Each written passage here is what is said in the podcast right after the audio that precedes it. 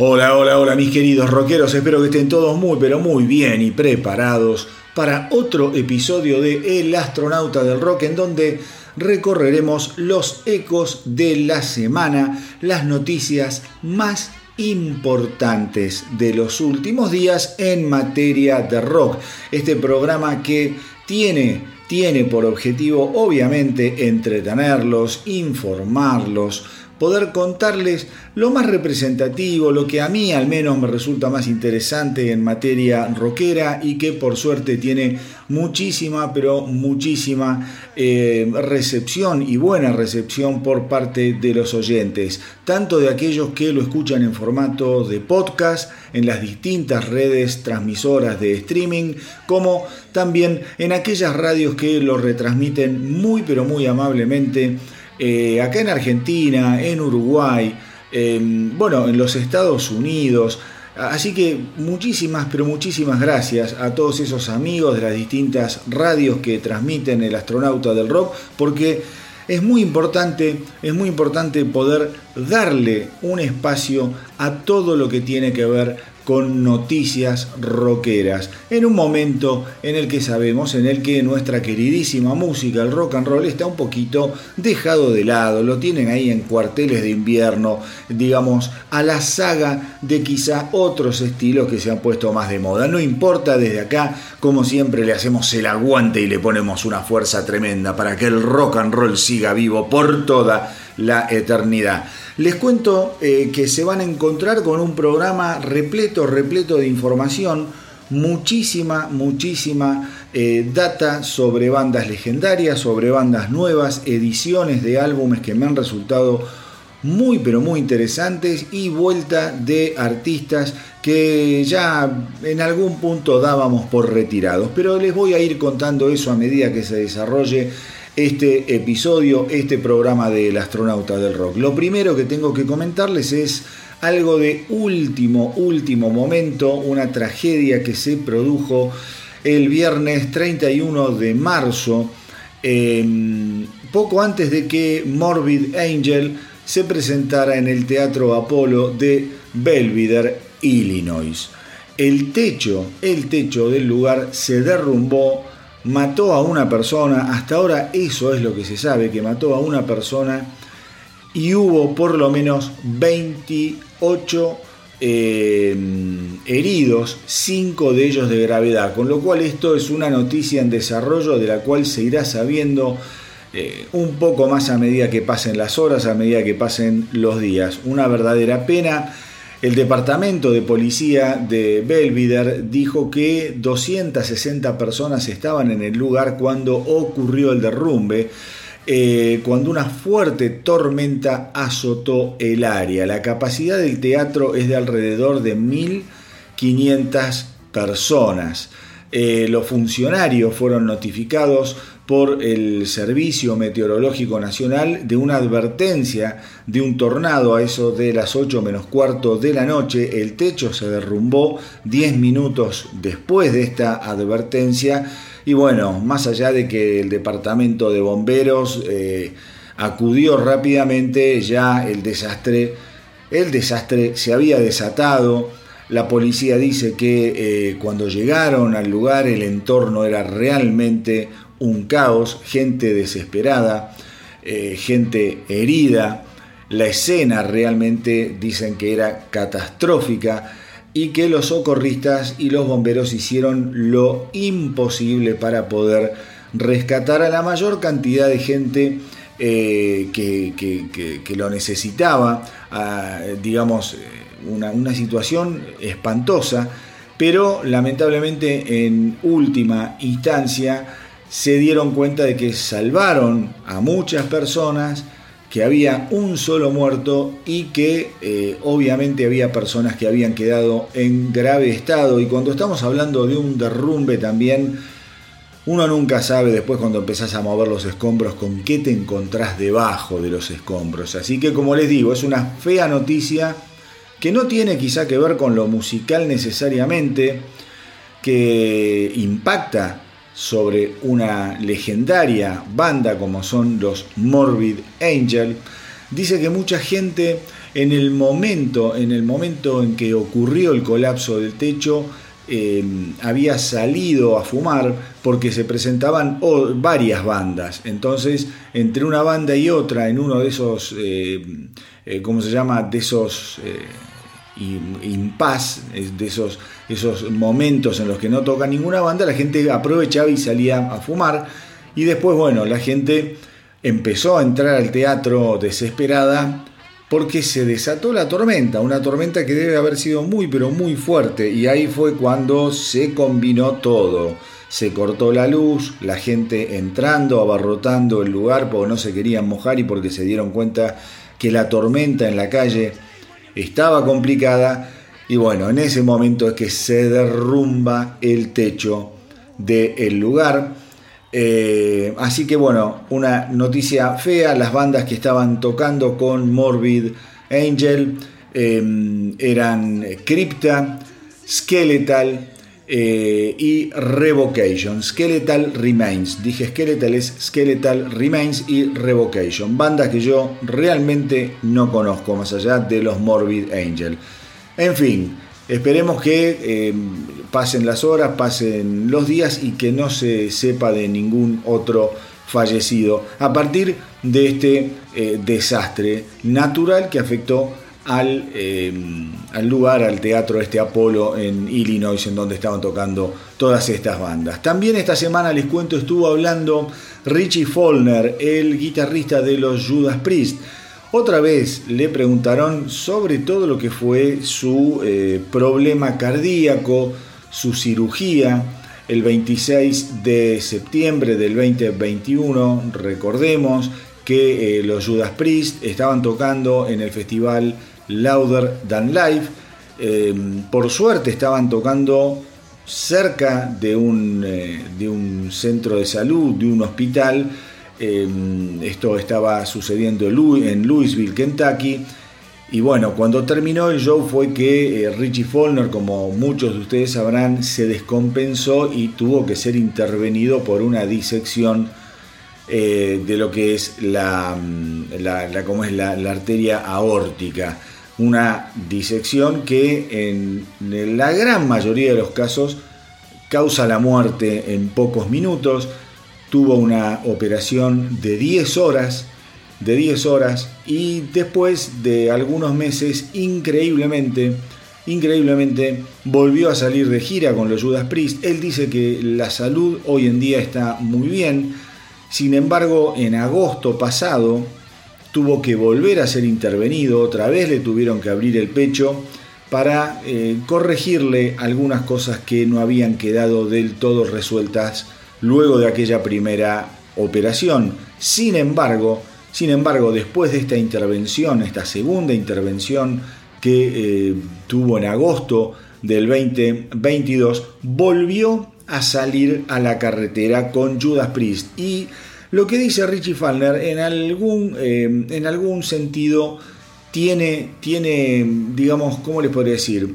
Bastante razón. Él dice, vos estos avisos te los podés tomar, o estos problemas, te los podés tomar de dos maneras te asustás y te quedás sentado, paralizado, con tu vida en pausa, o te das cuenta que el tiempo es finito y que si tenés ganas de hacer cosas y tenés planes, tenés que ponerte a trabajar en ellos para poder sacar a tu cabeza, a tu psiquis de ese momento que pasa también por el temor, por la depresión, por enfrentarte a la muerte, por la finitud de la vida, salir de ahí y ocupar tu cabeza en cosas positivas que te gusten hacer. Yo soy músico, me gusta hacer música, entonces inmediatamente cuando me sentí con fuerzas suficientes, pude volver a la carretera con Judas Priest. Además de eso, me, eh, como es, eh, me sumergí en lo que es la grabación del nuevo álbum de Judas Priest. Y no solo eso, dice Follner, sino que con mi otra banda eh, sacamos, como es, nos pusimos a grabar el álbum de los Elegant Weapons. Es su otra banda, en donde también está el baterista de, de Judas Priest tocando con él. Así que eh, dice el tipo, bueno, yo tuve esa, esa suerte de poder encarar, de poder encarar eh, mi carrera fuertemente, de salir de ese lugar de, la depresión, de poder tocar con, eh, con Judas Priest, de poder hacer giras con, con Judas, de grabar el álbum y de ponerme a trabajar con los Elegant Weapons. Con lo cual dice, vos nunca sabés lo que te va a pasar de un momento a otro. Yo estuve muy cerca de la muerte y decidí y decido que mi vida tiene que ser una vida dedicada a la creación y seguir adelante por la mayor cantidad de tiempo que esté en esta tierra. Dice, por suerte soy una persona eh, saludable, no fumo, eh, no tomo demasiado, soy relativamente joven y pude recuperarme. Eh, con lo cual, bueno, eh, es una declaración que a mí me resultó muy, ¿cómo les podría decir? Yo conozco gente que ha sufrido ataques cardíacos, que tuvo reemplazos de válvula, no algo tan grave como lo que tuvo Richie Fonner, pero sí que tuvo reemplazos de válvula o que le tuvieron que hacer algún bypass o le pusieron stents. Y la verdad es que después de ese tipo de experiencias, Ninguna, ninguna de las personas, al menos que yo conozco, volvió con el ímpetu a, la vida con el que demuestra o con el que cuenta Richie Fonner. son personas que retomaron muy de a poco su actividad, algunos dejaron de trabajar directamente, eh, o trabajan mucho menos, si tienen la posibilidad. Digo, esto de, estar tan, tan cara a cara con la parca debe ser algo bastante, bastante difícil, pero me interesaba dar la noticia porque me parece que estas declaraciones de Follner bien positivas y esperanzadoras creo que pueden ayudar a un montón de gente. Son problemas de salud, hay problemas de salud que son un poquito más graves que otros, pero no por eso un problema grave de salud te tiene que condicionar eh, digamos, lo que, lo que es tu vida, lo que es tu pasión, obviamente, si lo logras sortear con suerte y, y, como es, y eficientemente como en este caso. Eh, también tengo noticias de Udo Dir Schneider para empezar y para ir cerrando esta primera parte del astronauta del rock, Udo Schneider estuvo hablando sobre lo que fue su experiencia de volver a tocar con su antiguo compañero de eh, Accept, el bajista Peter Valtes. Realmente dijo que se sintió de maravillas, que su antiguo, em, ¿cómo se llama? El em, bajista bueno, había tenido, eh, ¿cómo se llama?, problemas graves de salud. Estoy hablando de Tilen Hudrap, que se desvaneció en, en, un recital en Múnich y después de eso aparentemente quedó bastante, bastante conmovido por lo que le sucedió. Justamente miren cómo tiene que ver con esto de Richie Follner. Y el tipo como que sacó los pies del acelerador, no quiso salir de gira, se recluyó. Veremos cómo termina la historia de Tilden Hudrap, un gran bajista. En ese momento cuenta Udo, lo llamó a Peter Valtes, le dijo, mira, tengo un quilombo, tengo un problema, tengo una gira, no la puedo suspender ¿me venís a dar una mano? Y Peter Valtes le dijo, dame un día. Lo pensó un día y dijo, sí, ¿sabes qué? Voy a salir de gira con vos. Y dice, la pasamos bárbaro. Y Udo, Udo, eh, dice, yo lo noto con ganas de quedarse. Recordemos, yo les conté hace un par de programas o en el programa anterior que Peter Valtes se había ido mal de Accept. Es uno de los miembros fundadores.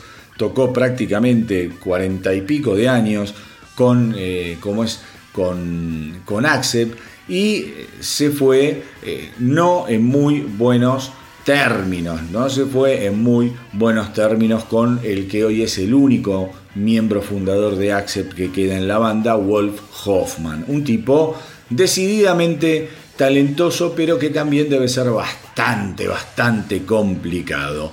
Eh, así que bueno, veremos en qué termina todo esto.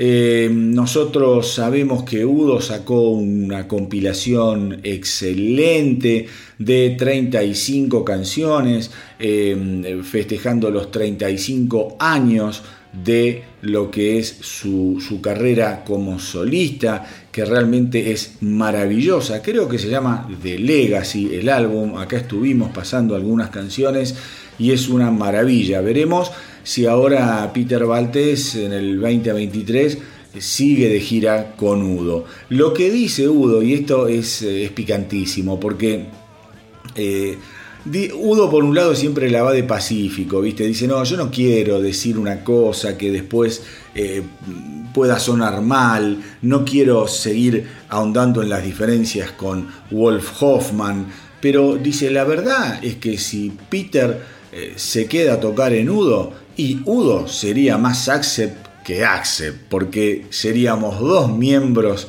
fundadores de Accept tocando juntos, miembro que en el Accept original, por decirlo de alguna forma, solo quedaría eh, Wolf Hoffman. Yo, mis queridos rockeros, ustedes saben que soy un enamorado de Accept de la era de eh, Mar Tornillo, me parece que lo que vienen haciendo es realmente sensacional, pero no me puedo olvidar de los años gloriosos de finales de los 70, principios de los 80, que Accept tuvo con Udo y que después Udo eh, forjó una carrera solista que a mí también me gusta mucho. Pero bueno, son esas noticias, esas peleas de viejos rockeros que acá siempre les cuento, porque la verdad los tipos siguen laburando y es como que no pueden, viste, en algún punto muchos rockeros cerrar viejas heridas. Y de este tipo de noticias tengo otra que les voy a contar más adelante, más centrado el programa.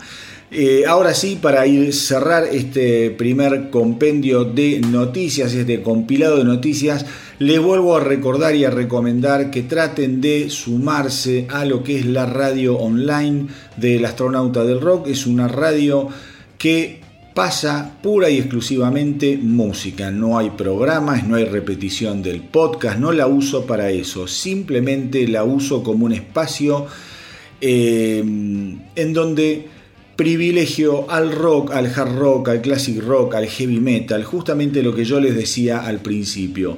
Creo que el rock merece en sus formas más eh, contundentes, más pesadas, eh, más extremas merece espacio. Bueno, entonces decidí crear una radio online para que los pueda acompañar mientras están haciendo cualquier cosa, cocinando, reunidos con amigos y están podridos de escuchar siempre las mismas canciones de las mismas playlists de Spotify, si están en el trabajo y quieren buen rock de fondo, si van en el auto, eh, nada, si están en casa y no pueden dormir, se clavan el reproductor de la radio online del astronauta del rock y yo les aseguro que van a escuchar una música maravillosa, una música que curo personalmente y en donde más allá de que hay clásicos, más vale que se van a encontrar con canciones que ya conocen, van a encontrar también canciones que quizá conocen y que hace añares que no escuchan y muchas canciones que seguramente no conocen de bandas legendarias, pero también de bandas nuevas. Así que la manera de acceder al reproductor es a través de la página del astronauta del rock, ahí lo tienen como en un primer plano, apretan play y ya empieza a sonar. Y si no, también les recomiendo que esto lo está haciendo mucha gente. Se van al Instagram del astronauta del rock y en el link tree de, de la bio está el acceso directo al reproductor que lo pueden guardar en sus teléfonos, en sus laptops, en sus tablets como favoritos. Entonces directamente ya te digo, si estás en el laburo y tenés ganas de escuchar buen rock vas al teléfono, buscas el astronauta del rock en, el, en tus favoritos y ahí tenés el reproductor y te pasás un día de trabajo bastante, bastante más a menos. Todo, todo, todo por amor al rock and roll.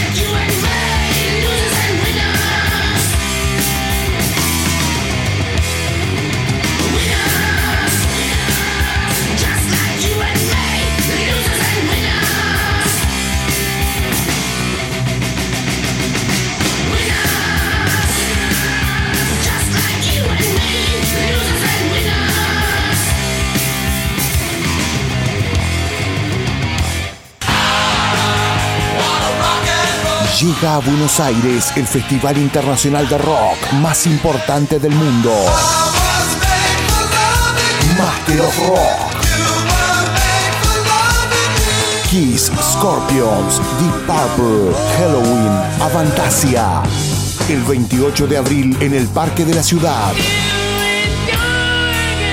Por última vez en Argentina, la cita del rock que no te podés perder. Entradas en venta por fullticket.com. Produce 8 Music.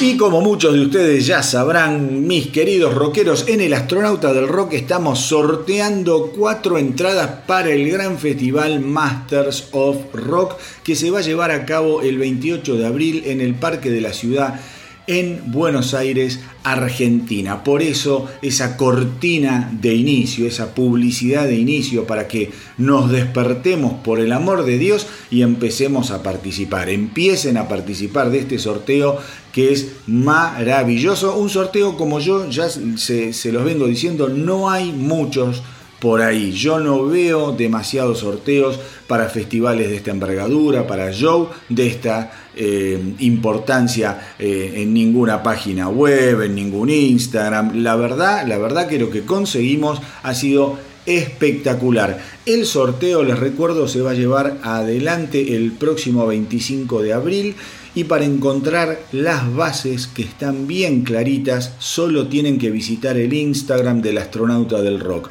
En el Instagram del astronauta del rock, para hacérselo bien fácil, van a encontrar un posteo fijo, o sea, un posteo que no se mueve. Siempre que entres al Instagram del astronauta del rock, hasta el día del sorteo, vas a ver que el primer, el primer posteo es el referido al sorteo por las cuatro entradas para el festival Masters of Rock. Ahí se detalla absolutamente claro cómo son los pasos que tienen que seguir para jugarle una fichita a la suerte y quizá poder ir a lo que hasta ahora se presenta como el festival de rock y metal más importante del año acá en la Argentina.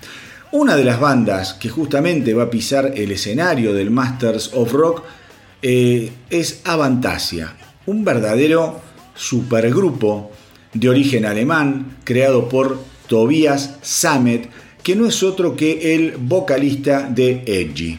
Algunos pronuncian Edguy, bueno, yo le digo Edgy.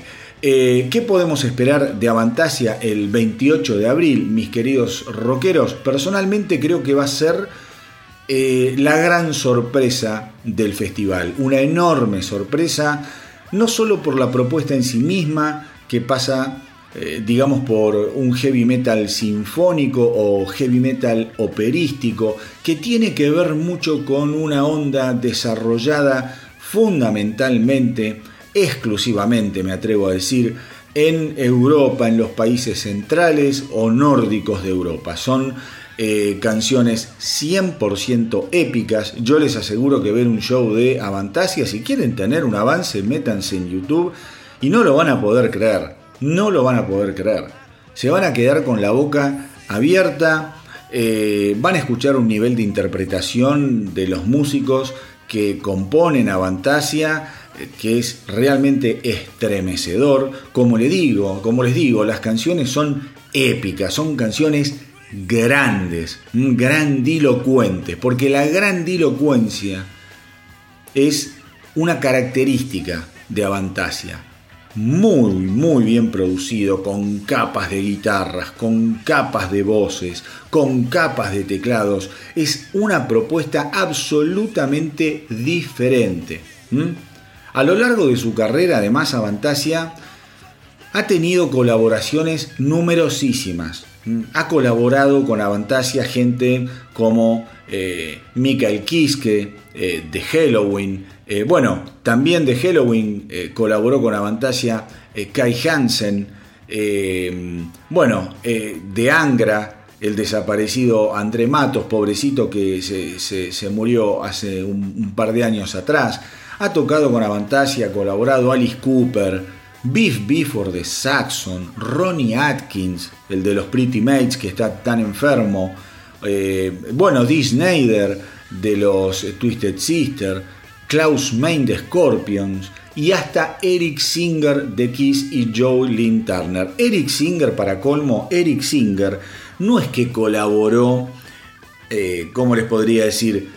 Eventualmente, no, no, no. Eric Singer grabó varios discos como baterista de Avantasia. O sea que es un lujo. Es una banda que permanentemente se nutre de otros talentos. Ustedes cuando escuchen, si no lo escucharon, ahora vamos a escuchar una canción de Avantasia, cuando escuchen eh, lo que canta Tobias Samet, se van a dar cuenta que no es fácil, digo, son temas muy, muy complicados, muy intrincados, muy agudos, muy agudos para cantar. Y ustedes cuando los vean en vivo van a ver que siempre siempre, siempre Tobias Same tiene mucho apoyo vocal, ya sea de coristas o de eh, masculinos, femeninos u otros miembros de la banda. Yo acá no sé, acá, a ver, acá lo que podría llegar a pasar, que no estaría mal, no sé, digo, ¿no? En el Masters of Rock, a uno que, que, me, lo, me, lo, imagino. Eh, digamos, colaborando a una banda que me la imagino colaborando en el escenario y tranquilamente puede ser, eh, ¿cómo se llama? Alguien de Halloween, cantando tranquilamente con, eh, ¿cómo llama? Con Tobias Sammet. La verdad es eh, impecable. Yo lo he visto, por ejemplo, también con, en el escenario con Geoff Tate, el, ex cantante de los Queen Reich la verdad que es, es, fabuloso. Bueno, ah, tiene canciones con Flor Jensen. Digo, el tipo siempre está rodeado de muchísima, de muchísima gente talentosa para que le den una mano. Ya les digo, con canciones que son wow, muy difíciles. Como yo les digo, Avantasia, tiene un poco la, la eh, esa grandilocuencia que es impresionante. Ellos es como que quieren ser más grandes que el universo mismo. Las puestas en escenas de los shows son impecables, son una experiencia realmente fantástica. Yo no sé acá con qué, em, a ver, con qué escenario podrán venir, qué podrán eh, utilizar dentro de lo que es toda la imagen, la imaginería, la puesta en escena porque obviamente es un festival y ellos no son el acto principal. Les aseguro que si ustedes llegan a ver shows de Avantasia en festivales como puede ser em, el Wacken Open Festival, que lo tienen a disposición en YouTube, eh, van a ver una puesta en escena muy importante. Pero bueno, esos son festivales europeos en donde tocan muchas, muchísimas bandas, eh, son días de festivales, entonces los escenarios otorgan una posibilidad seguramente un poquito eh, más cómoda para que las bandas puedan expresarse, no solo musicalmente, sino también visualmente. Em, así que les digo, traten, traten de, ver algo de, Avantasia antes de ir al Masters of Rock para entender de qué va la propuesta. Es una banda que eh, apunta generalmente sus álbumes a todo lo que es la fantasía, son álbumes conceptuales, han ido con los años y han vuelto hay como distintas etapas, pero desde 1999 ya han grabado prácticamente una decena, creo que tienen nueve álbumes de estudio, algo así. Y lo lindo, mis queridos rockeros, es que ahora, en el 2023, en el Masters of Rock, los Avantasia van a llegar con un muy buen álbum bajo el brazo, un álbum que se editó en el 2022 el extraordinario A Paranormal Evening with the Moonflower Society. Se los repito, A Paranormal Evening with the Moonflower Society. Un álbum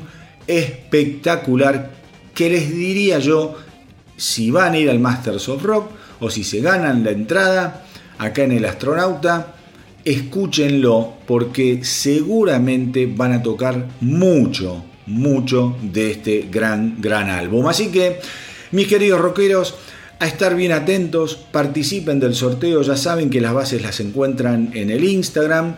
Eh, si tienen alguna duda cuando leen las bases, me mandan un mensaje en privado. Mucha gente lo hace y yo los voy guiando, porque hay todo un tongo que hice para que además se suscriban, obviamente, al canal de YouTube, porque a mí me interesa que esto vaya creciendo, que la comunidad del astronauta vaya creciendo. Pero las bases son muy fáciles, así que ya les digo, los encuentran en Instagram y cualquier duda me mandan un privado y yo ahí les digo eh, lo que necesiten saber. Desde ya, obviamente, muchísima suerte a todos y a cada uno de ustedes, mis queridos rockeros.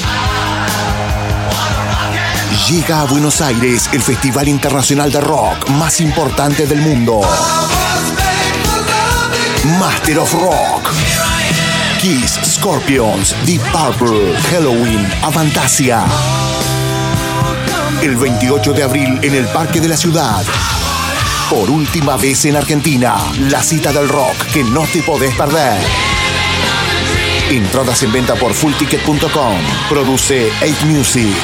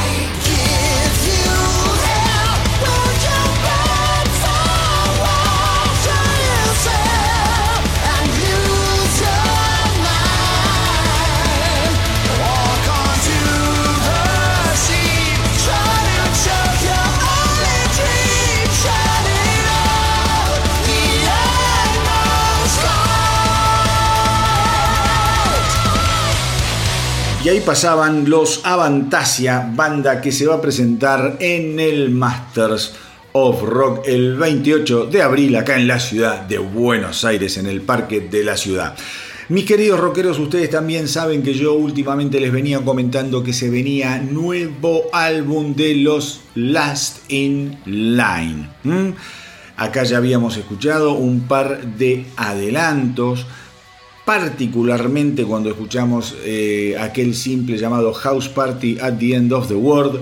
Yo les dije, yo les dije en ese momento que sentía que con esa canción le estaban aportando a los Last in Line un ingrediente nuevo en la propuesta que pasaba más por la contundencia de las interpretaciones, pero a la vez por la eficiencia compositiva que demostraba esa canción.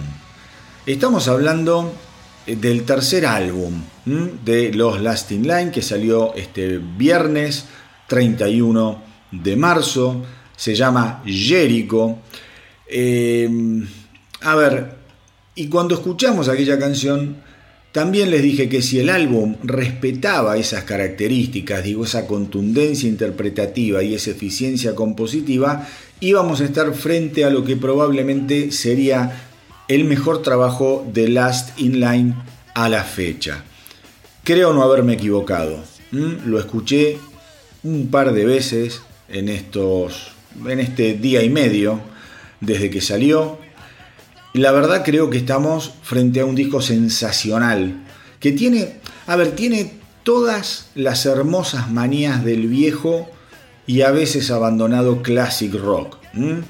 Ese hard rock pesado, eh, fuerte, grueso, que está basado en guitarras, en grandes riffs guitarreros y en unos beats de batería perfectos.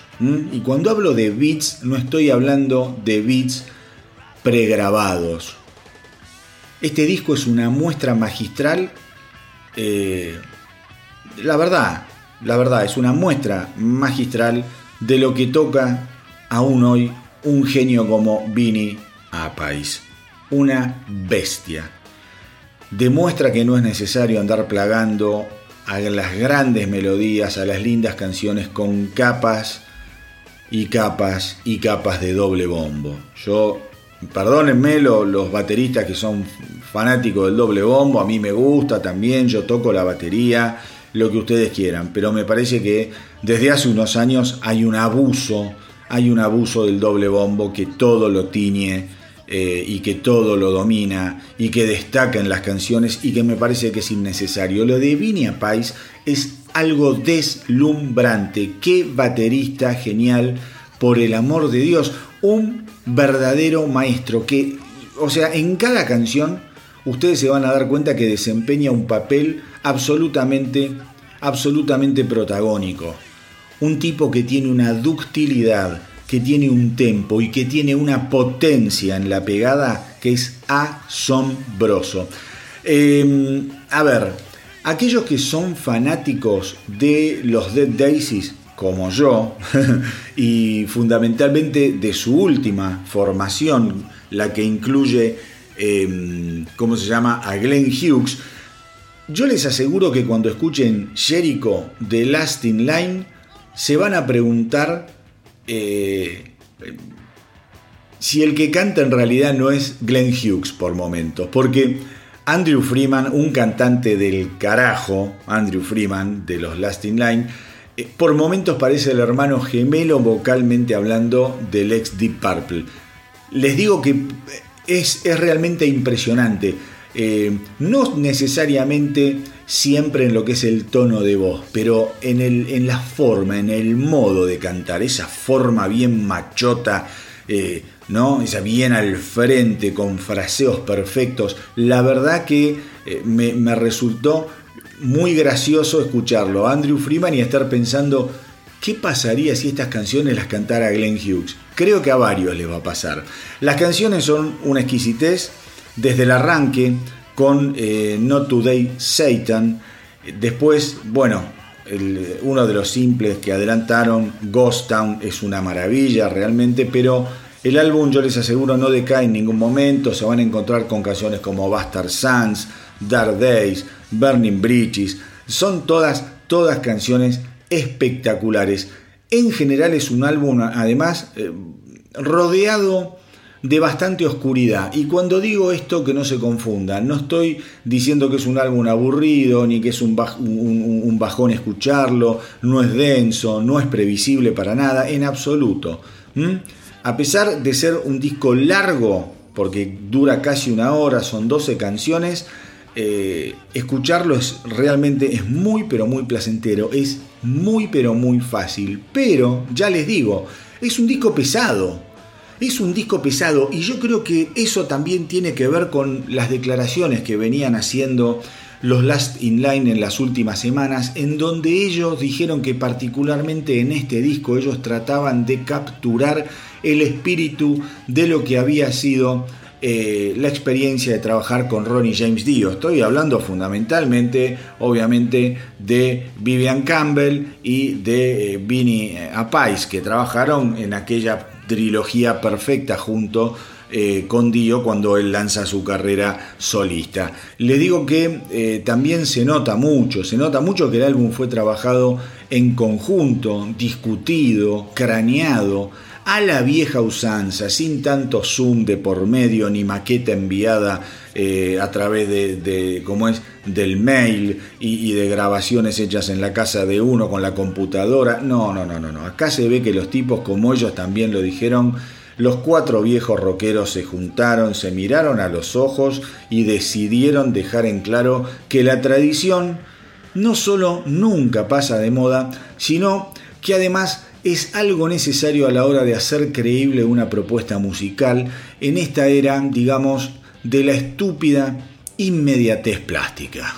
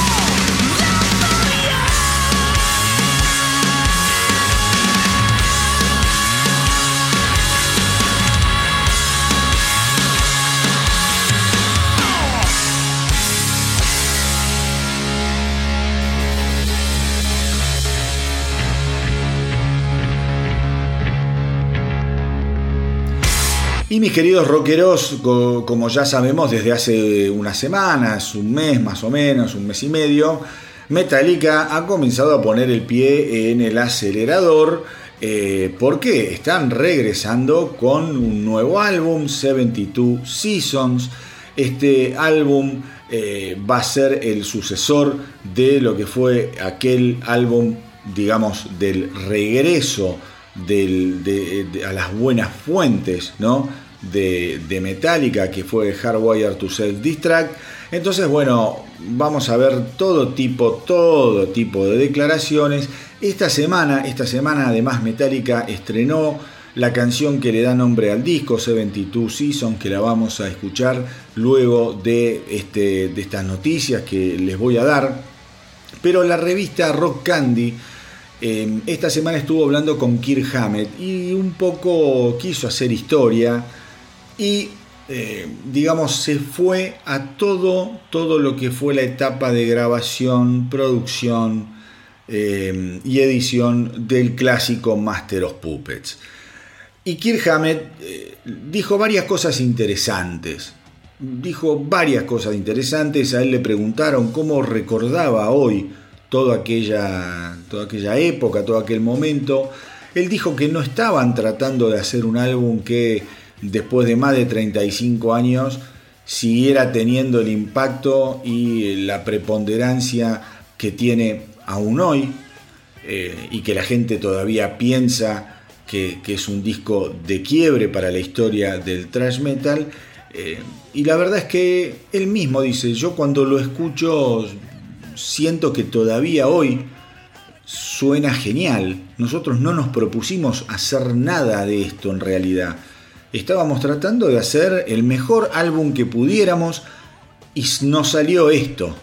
Recordemos, recordemos mis amigos que el, el álbum Master of Puppets salió el 3 de marzo de 1986. Fue el tercer álbum de la banda. Pensemos que Metallica la tuvo que pelear muy, muy fuerte en aquella época, una época en la que estaba todo el mundo enamorado del glam, del hair metal, de todo lo que fue la era de los raros peinados nuevos de los 80, y ellos un poco fueron despreciados en, su ciudad de origen, toda, en todo lo que era eh, Los Ángeles, eh, se tuvieron que mudar a, San Francisco, en donde realmente estaba la movida trash naciendo con mucha fuerza, y ellos la pegaron, la pegaron ahí por varias cosas. Lo, digamos, lo contratan finalmente a, eh, ¿cómo se llama? Chris Barton.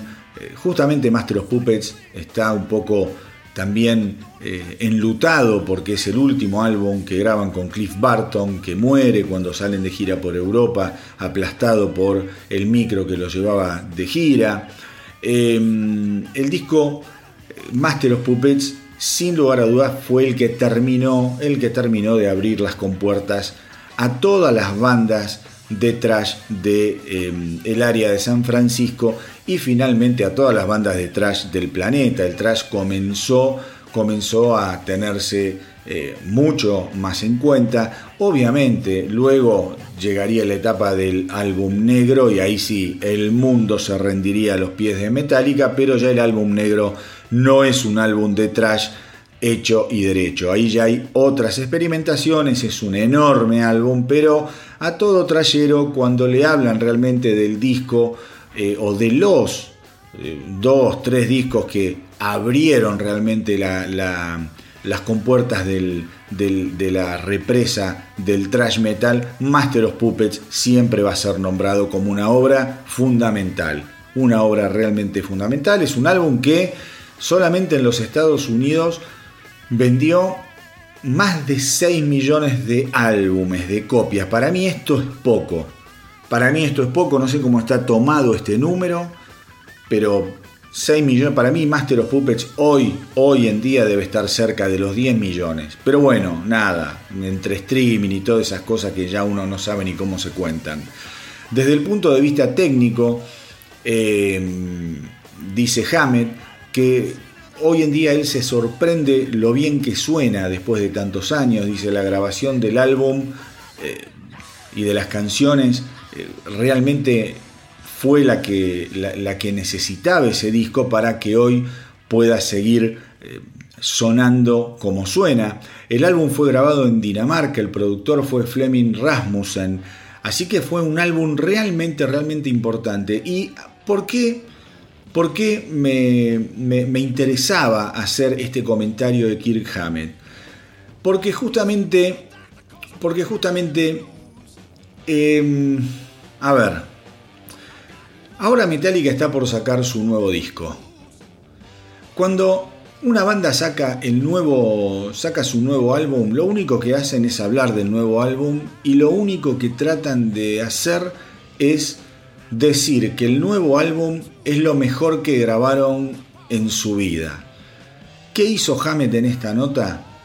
Se animó a decir que es el álbum favorito de él, de toda la discografía de Metallica. Master of Puppets dice, es mi álbum favorito de todos los que hemos hecho y 72 Season ya está hecho. De hecho ya lo están por editar. Con lo cual me pareció una, eh, una declaración muy valiente, muy pero muy valiente de Kirk Hammett, que recordando a Master of Puppets a punto de sacar su nuevo álbum 72 Season, dijo, ¿sabes qué? El álbum que a mí más me gusta es Master of Puppets.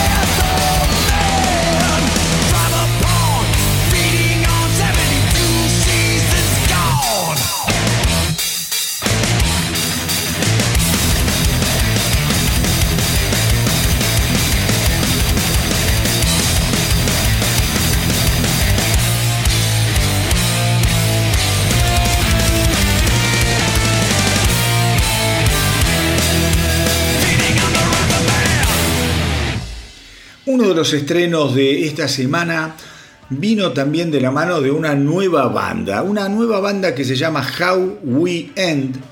Es un crossover eh, proveniente de Europa que, digamos, se formaron en el año 2022. ¿Y por qué esto del crossover? Porque acá hay músicos de Suecia, de Alemania, de Suiza, de España, no sé, deben cantar en esperanto, pero vamos a ver. Eh, lanzaron una, ¿cómo se llama? Una nueva, o una nueva, una canción debut que se llama My Fighting Heart y que vamos a escuchar ahora. Y fíjense de dónde vienen los músicos, ¿no? Los vocalistas, eh, estamos hablando de Diva Satánica, ex Nervosa, Jake E. de Sidra y de Amarante. Eh, también tocan la guitarra Jen Majura de Evanescence, ex Evanescence, obviamente y eh, Tom Nauman de Primal Fear. Mientras que lo tenemos en el bajo a Mitch Kunz y en batería a Ad Larson. La verdad la banda suena muy bien, contundente, fuerte. No sé cuánto, cuánto podemos esperar más allá de que, bueno, son esas bandas que se forman con músicos de tantas, tantas otras eh, como es de, tantos otros grupos de nacionalidades, nacionalidades diferentes. Estas bandas a veces son eh, medio un experimento, sacan un disco y después si la cosa va... Eh, ahí empiezan a avanzar. Pero la verdad que la canción me pareció fuerte, me pareció bien, bien interesante. Ellos han sacado un comunicado, los Hawaiian, diciendo que ofrecen la combinación perfecta de voces contrastantes que dan forma al estilo de la banda, que pasa a ser un estilo melódico, pesado, sin concesiones. La música de Howie End es una mezcla increíble de pesados riffs de guitarra e influencias electrónicas programadas, gruñidos y estribillos pegadizos. Así que mis queridos rockeros, si les parece, ahora vamos a escuchar la canción debut de los How We End My Fighting Heart y por último les comento que van a estar actuando en vivo por primera vez el 30 en el 30, perdón, aniversario del festival Rock Hearts. Actualmente la banda además está dando los toques finales a su álbum debut y planea lanzar un par de sencillos más que seguramente los vamos a escuchar acá en El astronauta del rock. Mission 41B, the first flight of the orbiter Discovery, and the shuttle has cleared the tower.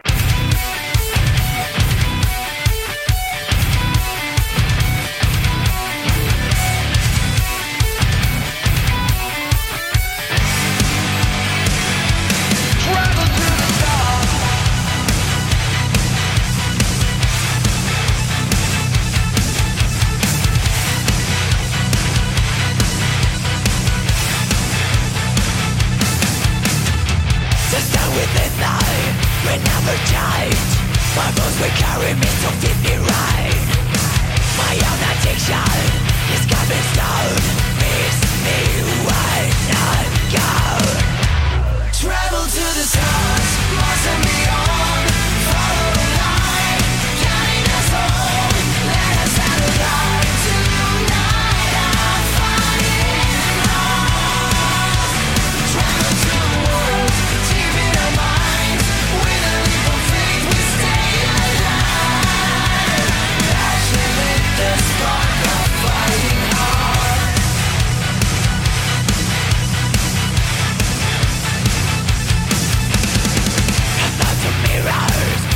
Reflections made a closer sharp reply A twisted A The walls my The future's in my hands. No one controls me.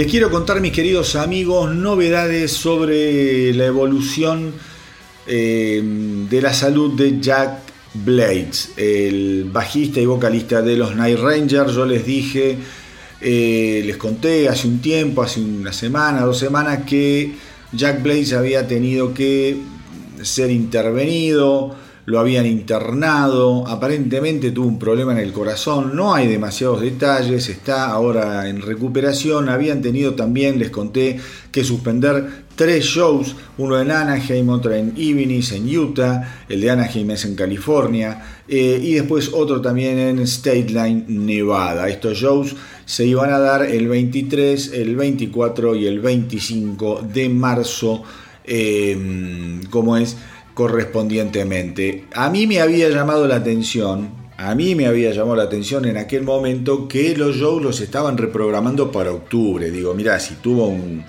no sé, si le bajó la presión, se descompensó alguna, alguna tontería, viste, tantos meses para reprogramar, es raro. Ahora se sabe que eh, también Night Rangers eh, suspendió, suspendió las actuaciones que tenían para el 14 de abril y el 22 de abril, eh, porque dicen que después de consultar con el equipo médico se le aconsejó unas semanas más de recuperación antes de subir al escenario.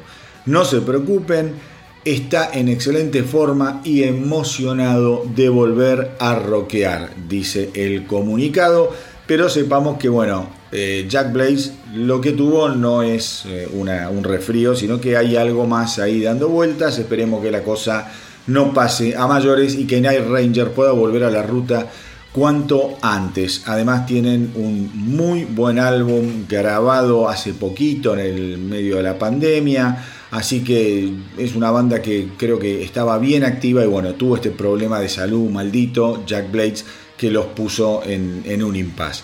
Les cuento Em, a ver, una de esas peleas como la de, la de Udo con Wolf Hoffman, que yo les dije, les voy a contar de otra pelea de viejos rockeros. Bueno, eh, vamos a volver al mundo de Kiss. Lo primero que les tengo que decir es que Ace Freely ya tiene prácticamente grabado, grabado su próximo álbum. Obviamente el tipo estuvo girando, estuvo tocando, dice que se tomó unas semanas libres después de una gira que hizo de más, de más o menos 8 o 10 actuaciones por los Estados Unidos y que estando en su casa fue al estudio y clavó 5 o 6 canciones así de una en una semana. Y dice, con lo cual supongo que en una semana, dos semanas más ya termino de, de componer y de grabar todo lo que es el nuevo álbum. Cuando estamos hablando de grabaciones, estamos hablando de grabaciones que por ahora serán maquetas, eso después hay que producirlo, eso después hay que mezclarlo. Digo, el proceso no es tan rápido, pero el tipo dice, más o menos en, una semana que descansé, grabé cinco canciones, voy a grabar otras cinco o seis seguramente en una semana más. Eh, la verdad, la verdad que me interesa mucho, me interesa mucho lo que haga A. Frizzly Creo que es un tipo que también tuvo una segunda oportunidad en la vida, dejó los malos hábitos, los excesos, se concentró en el arte y viene grabando, viene grabando muy pero muy seguido discos con canciones originales, discos de covers, pero bien hechos los discos de cover, no son una chantada, suenan bien, cantados bien, tocados del carajo, se le anima Zeppelin. Digo, la verdad que lo que está haciendo Ed Frizzly me resulta súper pero súper interesante. Y ahora sí, vamos a la novela nuestra de cada día, porque también esta semana en el Howard Stern Show, A. Frizzly salió con los tapones de punta, verdaderamente bastante hinchado las pelotas, con Paul Stanley eh, y con Gene Simmons, pero básicamente con Paul Stanley esta vez, porque Paul Stanley hablando de todo lo que es eh, la despedida de Kiss, hizo declaraciones que no estuvieron buenas, no estuvieron buenas. Le preguntaron justamente por qué no tocaban con eh, Peter Chris y con Ed Fresley. Y Paul Stanley salió a decir que si vos vas a ver a una banda de la categoría de Kiss y sale al escenario con A. Frizzly y con Peter Chris, la banda en realidad debería llamarse Peace. Una declaración fea. Una declaración fea que se suma a muchas declaraciones a lo largo de los años, tanto de Stanley como de Gene Simmons, sobre Peter Chris y sobre A. Frizzly. Los que conocen El astronauta del rock saben que a mí Peter Chris no me cae bien, me parece un tipo pendenciero, un oportunista, un mediocre, eh, un resentido. Yo creo que Freely tiene otros, otros problemas, habrá tenido, como han tenido muchísimos músicos. Le gusta un poco la, eh, la joda, la noche, la fafafa, eh, tomar de más. Ya ahora de grande creo que hace años que no debe estar metido en eso porque el cuerpo no aguanta. Pero se habrá mandado sus mocos, como todo, como todo buen rockero se lo, se lo ha mandado en algún, en algún momento.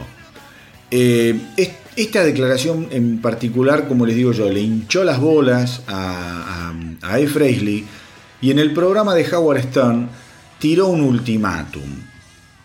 Le dio siete días para que Paul Stanley se retractara. ¿Mm?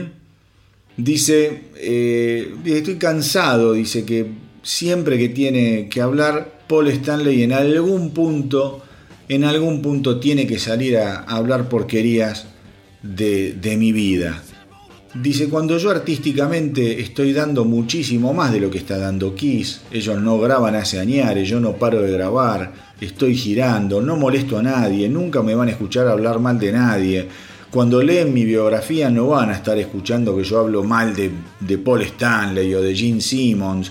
En cambio, Paul Stanley en su biografía eh, que se llama Kiss Antel, para aquellos que la quieran leer, le pega a todo el mundo, me pega a mí, hasta le pega a su amigo que es Gene Simmons. Dice, yo no soy así, yo soy un tipo mucho más positivo, pero dice, la verdad, estoy hinchado a las pelotas de que hoy que se está terminando la carrera de Kiss, sigan hablando mal de mí, le voy a dar 7 días para que se retracte. Y si no lo hace, sepan que tengo un manuscrito de 120 páginas que lo escribí después de terminar mi libro.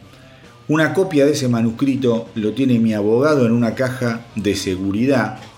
Acá ya le agarró la paranoia también a Frehley porque dice, Dios quiera que no me pase nada. Pará, tampoco te van a mandar a matar, Polly Jim, pero digo, viene caliente, viene caliente el tema. Dice, si no se retracta, eh, yo tengo, ya les digo, 120 páginas, dice A. Frizzly, que voy a empezar a dar a conocer y yo les aseguro que lo que tengo escrito y las cosas que yo sé de Paul Stanley y de, Gene Simmons arruinan la carrera y la vida de cualquiera. Así que mis queridos rockeros, eh, el reloj sigue avanzando, los días pasan y veremos qué sucede si el bueno de Paul Stanley no le pide perdón al hoy más caliente que una pipa, Ace Freely.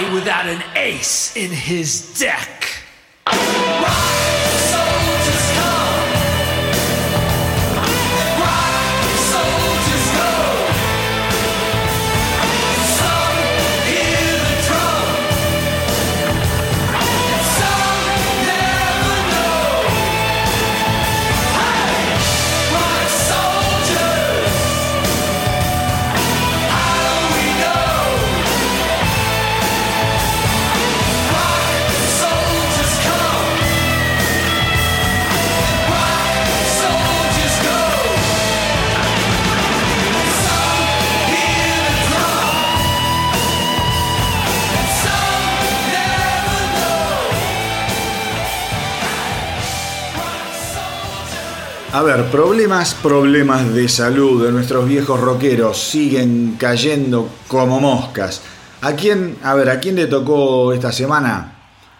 A mm, el ex Iron Maiden, al ex cantante de Iron Maiden, Blaze Bailey. Em, ustedes saben, Blaze Bailey fue el cantante que reemplazó la salida de Dickinson que yo les aseguro, cuando yo posteé esta noticia en el Instagram del astronauta del rock, viste que vos a veces posteas cosas y explotan y otras la gente no le da bola. Yo dije, esta noticia la voy a postear y no le van a dar un like, nadie va a decir nada. Porque los discos de Blaze Bailey realmente han sido muy ignorados, despreciados muchas veces. Ahora bien, me llevé una sorpresa. Mucha gente opinó, mucha gente tirándole buena onda, mucha gente solidarizándose con Blaze Bailey. Me sorprendió. La verdad que me sorprendió y me gustó mucho. Les cuento. Eh, bueno, sufrió una descompensación, lo internaron y ahora ya se sabe que le tienen que hacer un triple o un hasta cuádruple bypass. Yo cuando me enteré de esto, hacía poco había visto unas fotos de, de Blaze Bailey y dije, la puta madre, qué gordo que esté este tipo. Y no es un tipo tan grande, supongo. No sé, nunca me fijé la edad. Pero desmejorado, muy gordo. Nunca fue un tipo flaco, pero viste cuando lo ves hinchado. Eh, y bueno, y ahora terminó con este lío de salud. Triple o cuádruple bypass. Una, una cirugía que hoy en día, digamos, es rutinaria, pero no deja de ser un quilombo, porque eso quiere decir que hay venas que no le llevan sangre al corazón y te tienen que sacar pedacitos de arterias, de venas de, de otros lugares de tu cuerpo y hacer justamente un bypass para que el corazón reciba buen flujo de sangre. Tocar el corazón nunca joda, mis queridos rockeros, así que esperemos que todo salga bien.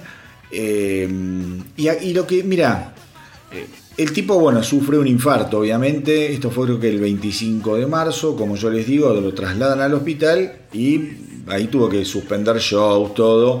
Y ahora se sabe que lo van, eh, lo van a operar. Y mira, a ver, mira cómo es el, estado de cosas para ciertos artistas. Este tipo fue cantante, te puede gustar más o menos lo que hizo con Iron Maiden. Eso después lo discutimos. O no lo discutimos, discútanlo ustedes con sus amigos. Te puede gustar más o menos.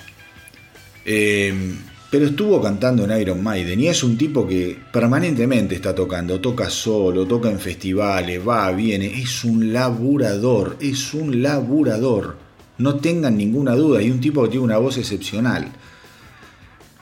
Y en parte del, comunicado sobre la salud y sobre la, operación, dicen, ustedes ya saben que eh, Blaze Bailey es un artista independiente, completamente independiente, por lo que el aplazamiento de la gira y las fechas futuras es un golpe particularmente duro para él.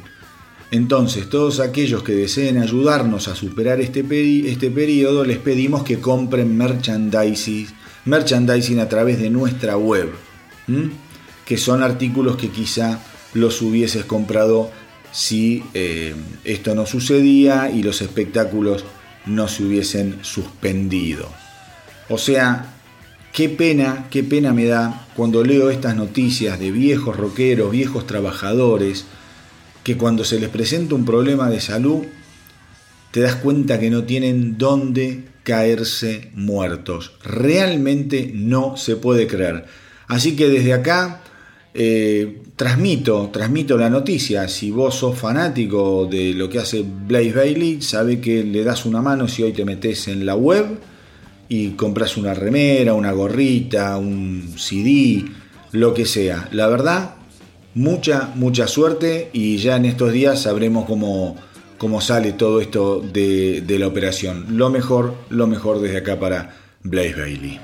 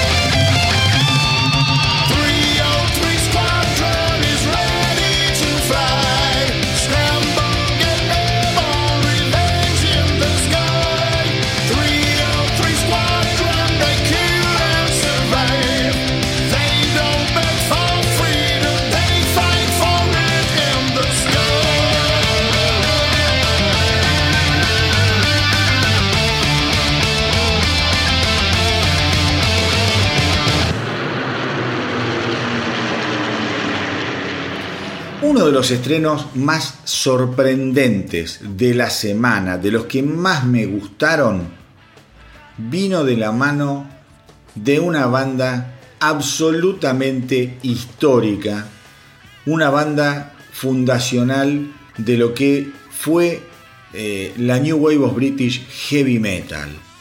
Estoy hablando de los Raven. Van a lanzar su álbum de estudio número 15, All Hell's Breaking Loose. Había una canción de Kiss que se llamaba All Hell's Breaking Loose. Era de, ahora no me acuerdo de qué álbum era, si era de Likita. Y no me acuerdo si la cantaba Paul Stanley, que medio, no, no, te digo que la rapeaba, pero medio que la hablaba y tenía un coro buenísimo. All Hell's Breaking Loose. Era buenísimo el tema. Bueno, no sé, me fui a la mierda. El decimoquinto álbum de estudio de los Raven All Hell's Breaking Loose va a salir el 30 de junio, o sea, dentro de un par de meses. La banda eh, pionera, ya les digo, en esto de la New Wave of British Heavy Metal, eh, son provenientes de Newcastle, están formados por los hermanos Gallagher, el bajista y vocalista John Gallagher y el guitarrista Mark Gallagher y además tienen un baterista extraordinario que le pega hasta a la mamá y al hermanito menor que se llama Mike Heller. Em, así que, mis queridos rockeros, yo les digo, yo les digo que está muy pero muy bueno el nuevo simple, lo vamos a escuchar ahora, se llama Go for the Gold, vamos por el oro. Eh, y están súper entusiasmados, dicen que tiene un gran riff inicial de guitarra, cosa que es verdad, eh, y también dan toda una explicación ¿no? de, cómo tenés que componer una canción. Ellos dicen que eh, si vos tenés un principio, en principio si tenés un buen riff, después tenés que pensar mucho en la estructura, querés que tenga un buen verso con ganchos, un buen preestribillo también ganchero y un estribillo espectacular. Y después tenés que dar pequeños giros para un lado y para el otro para darle vida y consistencia a la canción. De lo contrario, dicen, puede ser aburrida una canción.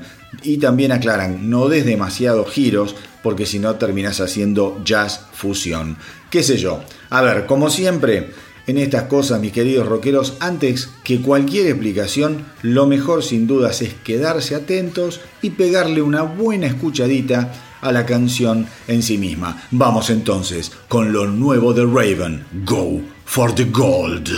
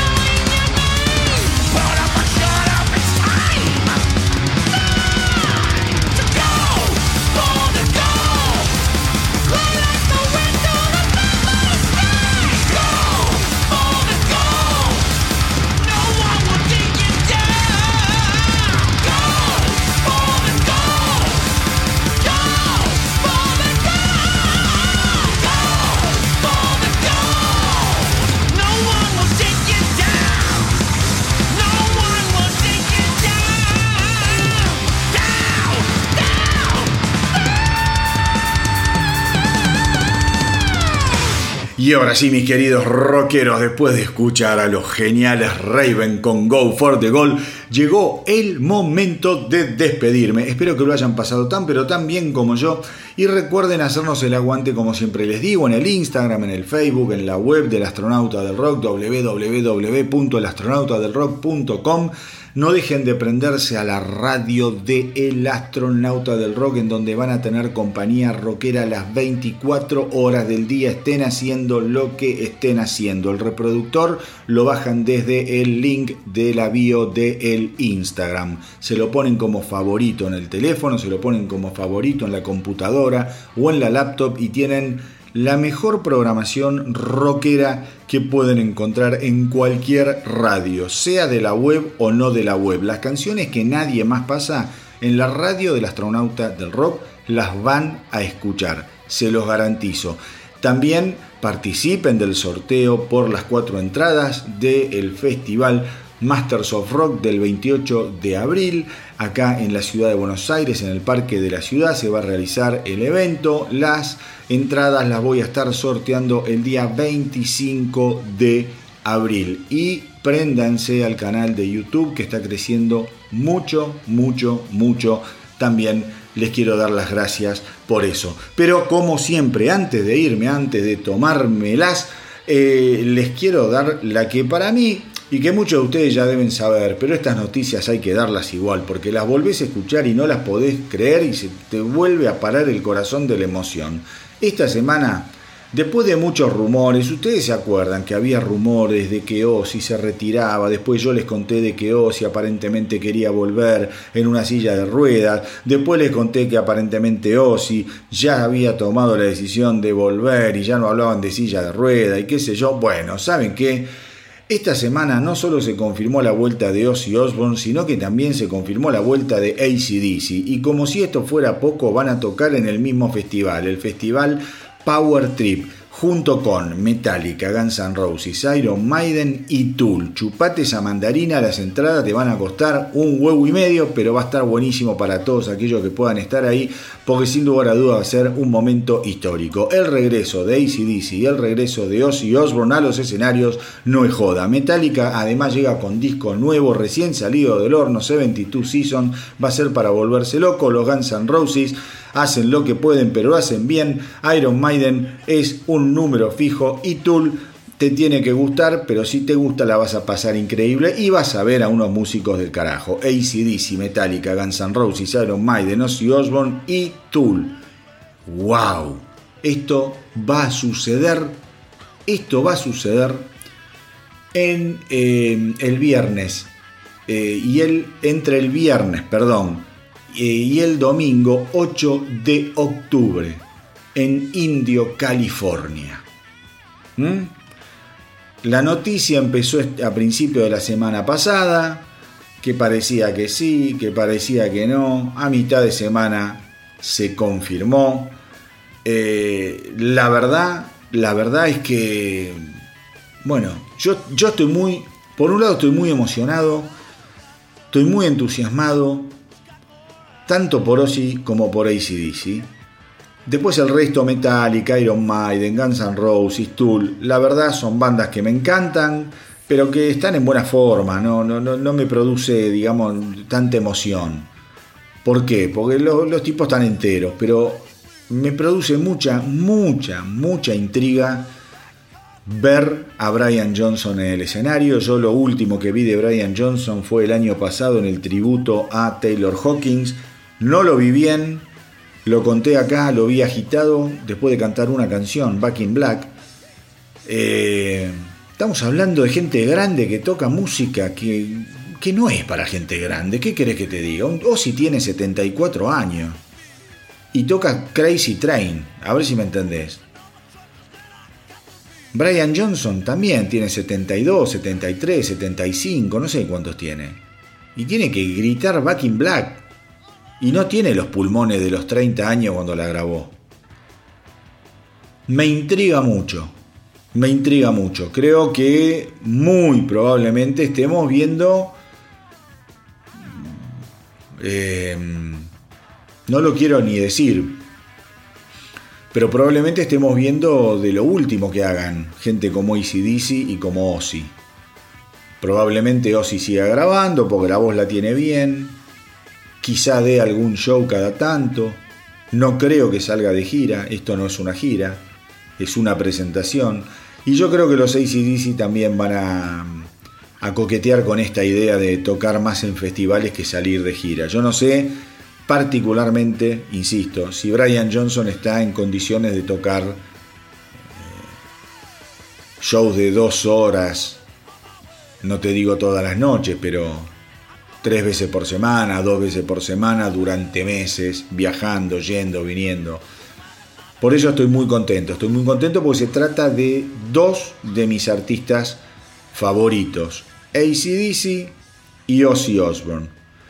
Miren lo que yo quiero a Ozzy, lo que representa Ozzy para mí en mi vida, que el primer episodio que yo grabé del astronauta del rock fue un episodio sobre Ozzy Osbourne.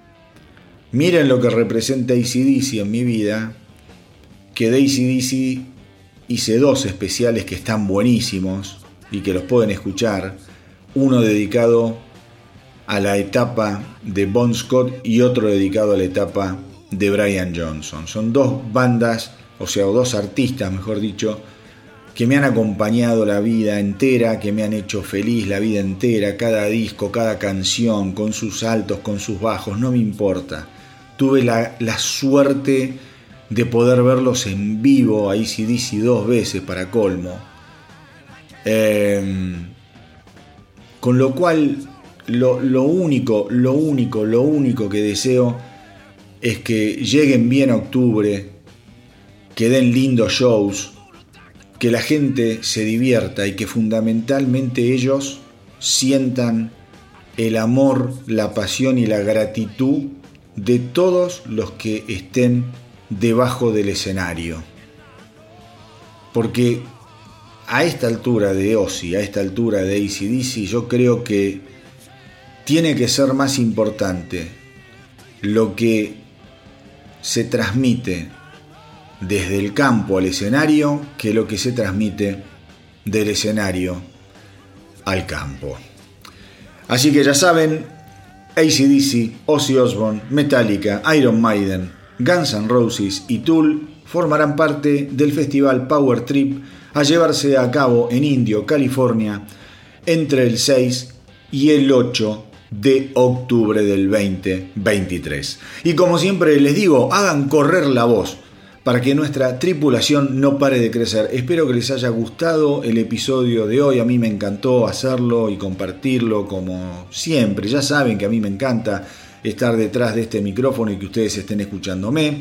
Gracias por estar ahí, gracias por comunicarse, por apoyar la propuesta, por sumarse a las redes del astronauta del rock que cada vez van creciendo más, cosa que me hace muy pero muy bien, muy feliz. Cuídense mucho, mucho, mucho. Hasta la semana que viene. Y que viva el rock.